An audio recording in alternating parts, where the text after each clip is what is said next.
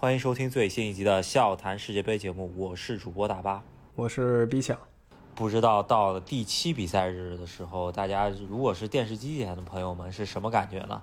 反正我在现场，呃，作为 卡塔尔世界杯啊，尽量去多看比赛的这么一个球迷来说，我真是挺累的。对我，我可以想象啊，就对于电视机前的朋友，像我一样，昨天有一个朋友还问 B 想在哪看世界杯，那我就是在家看电视或者电脑吧，一个意思。呃，其实也也挺也挺累的吧，这一一天下来，从下午一直弄到半夜，对吧？全是球。那我们预测一下第七个比赛日吧，世界杯也开始了一周了，时间很快。啊，第一场球是关注度极低的，突尼斯跟澳大利亚，咱们就简单带过一下。我可能瞎蒙一个零比零吧？为什么呢？因为这届世界杯太多零比零了。那我觉得零比零既然已经发生那么多次了，那我觉得这个有可能不会零比零。我猜突尼斯一比零小胜。行，没错。那这是第一场比较无趣，第二场也挺无趣的吧？波兰跟上周爆了大冷的沙特。对，你觉得无趣，我反而觉得这个还挺有意思的，因为现在这个组啊，沙特是第一。如果说他就看他的心态是如何了。但我觉得，按照他那个教练这么一个呃冲劲的话，就按照他当时对阿根廷的那套激进踢法的话，我觉得他会跟波兰去搏命的，呃，想去搏个三分，然后最后靠六分直接晋级了。然后这是我的想法啊。然后波兰这边的话是一分，呃，他的心里就也挺微妙的，是吧？如果说他能吃下啊沙特，他的心理希望也很大。所以说两边都还是想要。吃下对方的是吧？这个，但是具体还是得看实力。那莱万的状态是一个问题，还有一个沙特，他到底是用怎么样的风貌去对波兰？到底是防守？因为他在第一场比赛中间，你也看到他一共有三个阶段，是吧？呃，一个是高压逼抢，还有一个是呃能够做到呃就是全部冲出去，然后呃反扑，然后第三个阶段就是摆大巴。他三个阶段都放过，那看一下对波兰他会以什么样的姿态去踢这场比赛，是吧？对，我觉得这有一个问题，就是沙特确实还是远远不敌阿根廷、墨西哥。但阿根廷上一场呢，一个是运气成分，然后沙特也敢踢，阿根廷可能没想到把阿根廷给唬懵了啊，然后搏了这么一手赢了。那波兰见过阿根廷这大跟头以后，我觉得。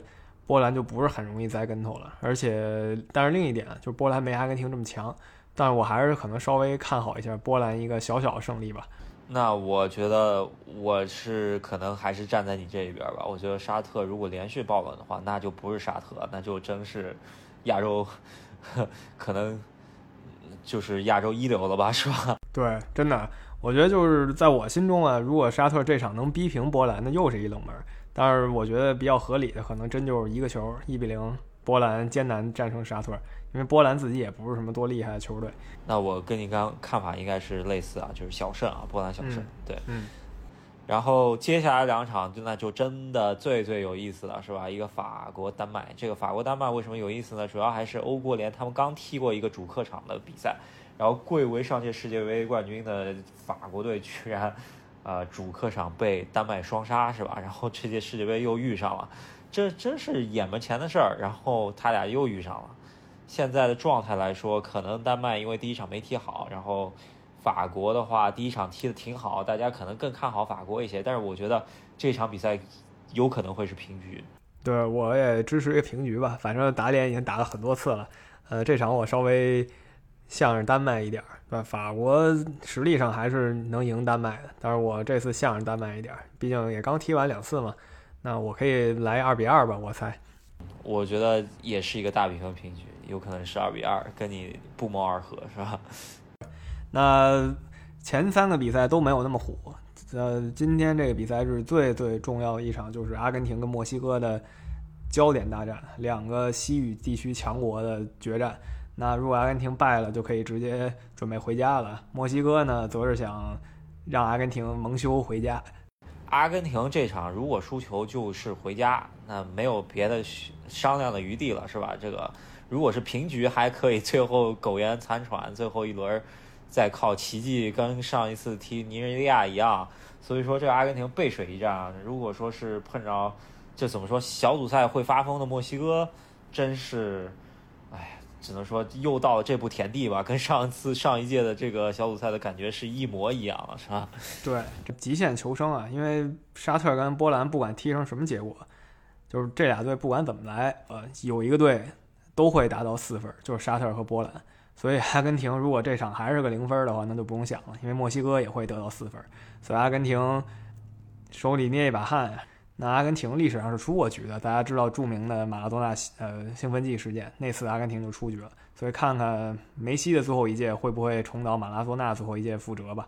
是，那零二年世界杯也确实，巴蒂斯图塔的最后一届世界杯也是出局了，是吧？这个最后一届世界杯的最后一舞啊，就是他的这个英雄最后一舞之之前，有很多人就倒在最后一舞上了，是吧？对，没错，我们想到很多绝代巨星啊，齐达内什么的，所以这场球将非常经典。墨西哥其实是阿根廷的。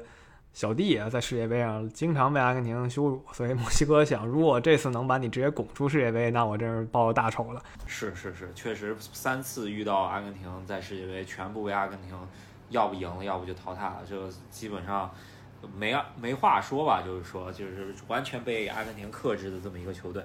这次应该是遇上千载难逢的机会，正好遇上阿根廷气势正弱，是吧？这个被。刚刚爆了一个世界杯最大冷门之后的阿根廷，这个墨西哥看一下能不能挫一挫阿根廷。如果说是打平的话，他其实也是呃怎么说，最后一轮还得再去拼刺刀，是吧？所以说他他也是全力取胜，是吧？对墨西哥看看能不能延续九四年来的神迹，九四年到现在届届十六强啊，非常稳定，反正就是出现然后就是十六强，每次都是这样，所以我们。看一下他最后怎么样吧。墨西哥是每届四场球啊，所以这一届也许他还能延续这状态。但如果是这样的话，那阿根廷就怂了。那大家也知道，阿根廷是本届比赛 本来的前三大热门之一啊。如果明天一踢完就直接音乐响起，是吧？那我觉得本届世界杯可能会掉粉不少，是吧？对，如果说少了梅西的话，可以想象有大量球迷就会啊。对世界杯停止关注了，这个是一个不争的事实，所以我们看一下明天这场球会踢成什么样吧。呃，我之前也给大家科普过，阿根廷人墨西哥人，很多人都是攒了很多年钱，就为就为了赶这一场世界杯，尤其是阿根廷人，他们觉得这是他们见证三十六年后重回巅峰的机会啊。但如果小组就被淘汰，那真是太可怜了。那我本人在现场的观感就是，呃，第一多是墨西哥人，就是所有球迷里面第一多是墨西哥人。就什么比赛都能见着墨西哥人坐那儿，然后戴着他们的传统大帽子，穿着绿色衣服。然后第二多应该就是阿根廷人，然后接着可能就是美国、英国这些啊传统国家，就是传统的 资本主义国家吧。但是他呃，我觉得这俩球队明天的卢塞尔这个决赛场地的上座率肯定是爆满的。这个这两天的票的那个走势我也能看出来。明天看一下吧，这基本上是小组赛最最劲爆的一个对决了。我觉得后面就算西德以及葡萄牙、乌拉圭都没有这样子的感觉啊，应该就是最最劲爆的一一场比赛。